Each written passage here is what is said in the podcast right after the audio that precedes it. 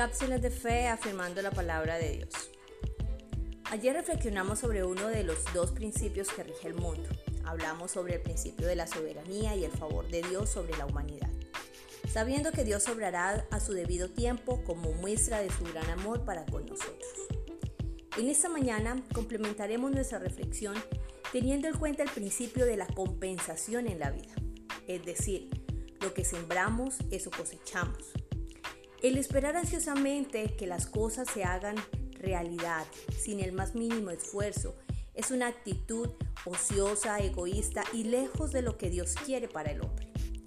Desde el principio Dios dispuso en Adán y Eva para la raza humana su bendición y una labor específica que cumplir en el huerto.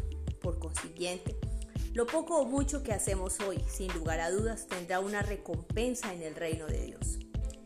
Si deseamos resultados óptimos y de éxito debemos ponernos en marcha, siendo diligentes en cada momento y con cada responsabilidad adquirida. El apóstol Pablo a la iglesia de Corinto les recuerda que su buena actitud de constancia, la firmeza en medio de la vida y el trabajo realizado siempre será visto y compensado por Dios. Por lo tanto, en este tiempo como iglesia del Señor, debemos ser aún más fuertes, constantes y diligentes en nuestras metas espirituales, en aquellos planes y propósitos familiares y económicos.